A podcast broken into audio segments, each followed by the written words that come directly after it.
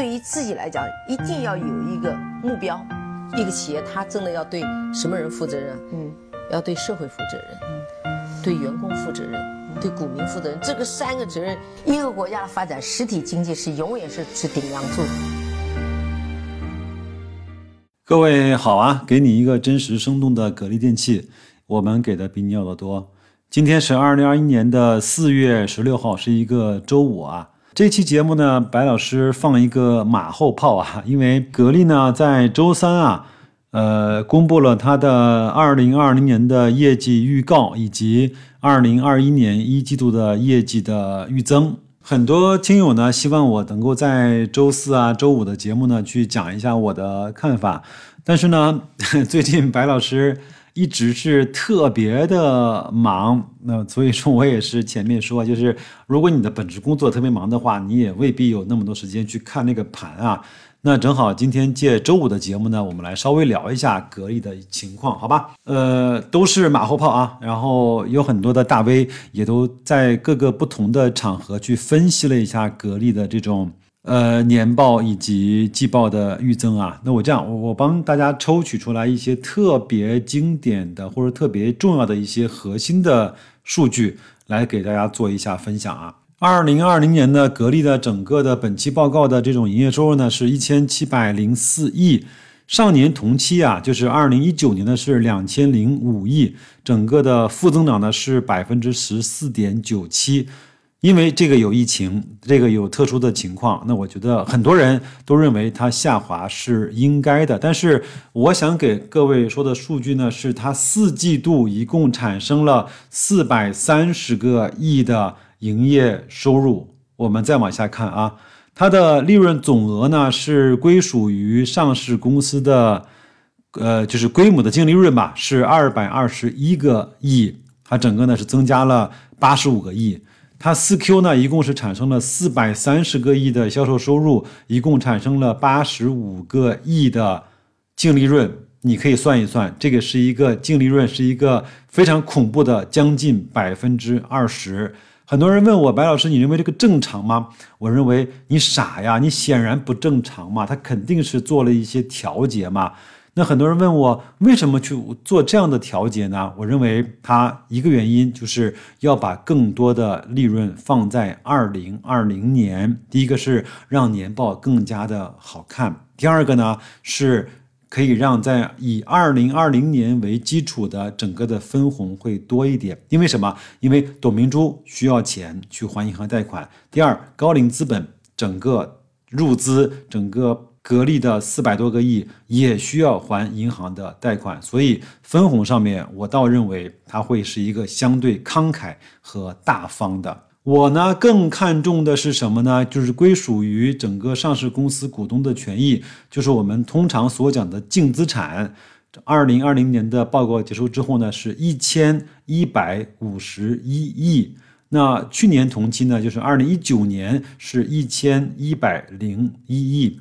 上升了整整五十个亿，这个数字才是白老师更关注的。因为格力作为一个企业来说，它一年整个做下来，我们先不看总资产，我们更多的应该去看净资产，它上升了五十个亿。所以这就是我上一期节目说的，就是在你看不到和看得到的地方，格力都在默默的耕耘，默默的增长。默默的再去累积它整个质地更好的那一些数据，OK，还有就是利润的负增长呢是只有百分之十，它的营收的负增长呢是在百分之百分之十四，那说明了什么呢？说明了它整个利润的负增长要小于整个营收的负增长。说明了啥？说明了它的毛利率在慢慢的提升啊，这个是一个很好的现象。当然，你可以说它调节了，OK，我们认可它调节了。但是你要知道，在格力这个体系，它调节起来是相对比较容易的，因为它可冗余的地方是多的，就是说它赚了更多的钱才有资格去调节。还有一个呢，是白老师特别。重视的一个指标就是整个它的净资产回报率，就是我们所说的 ROE 啊。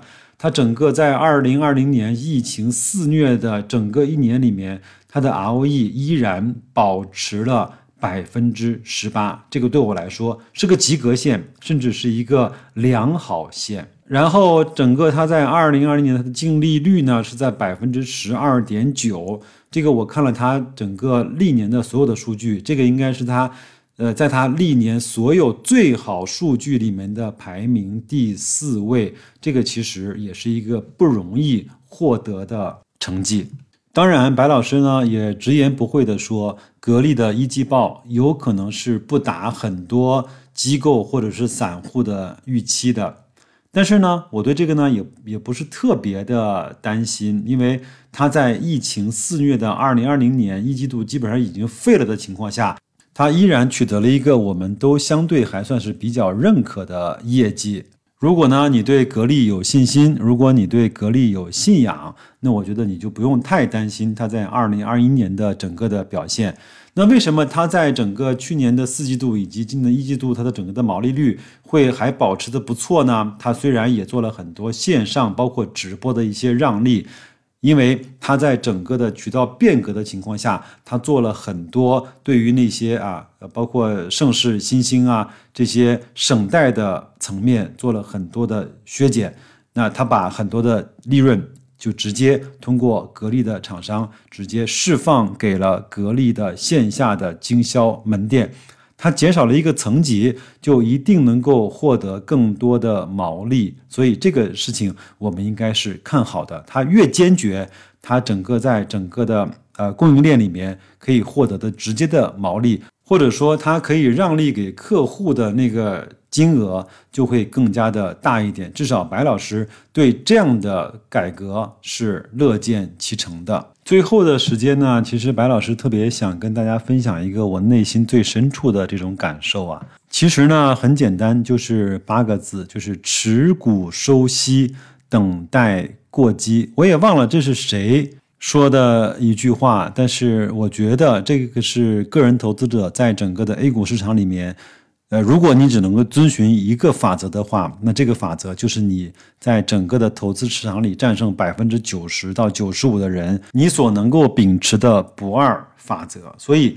麻烦各位去看一下平安、万科、格力，大概在整个二零二零年整个的分红的比例，甘心情愿的、踏踏实实的去收那个上市公司给你分的分红或者是股息，等待那个市场过热的时候，我相信，呃，万科、平安或者是格力一定有属于它那一个时间的高光时刻。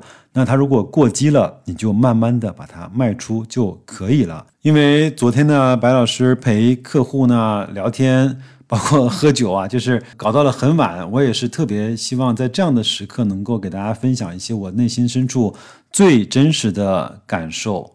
如果这样的话，有可能我们在这个市场上就会平静和淡定非常多。那就这样吧，祝各位在周五能够好好工作，然后周末呢好好陪陪家人。我们下一周再见，好吗？给各位放送一首特别好听的歌，然后呢也稍微舒缓一下情绪，不用太关注整个市场上价格的波动，要关注市场上那个你喜爱的公司它价值的波动。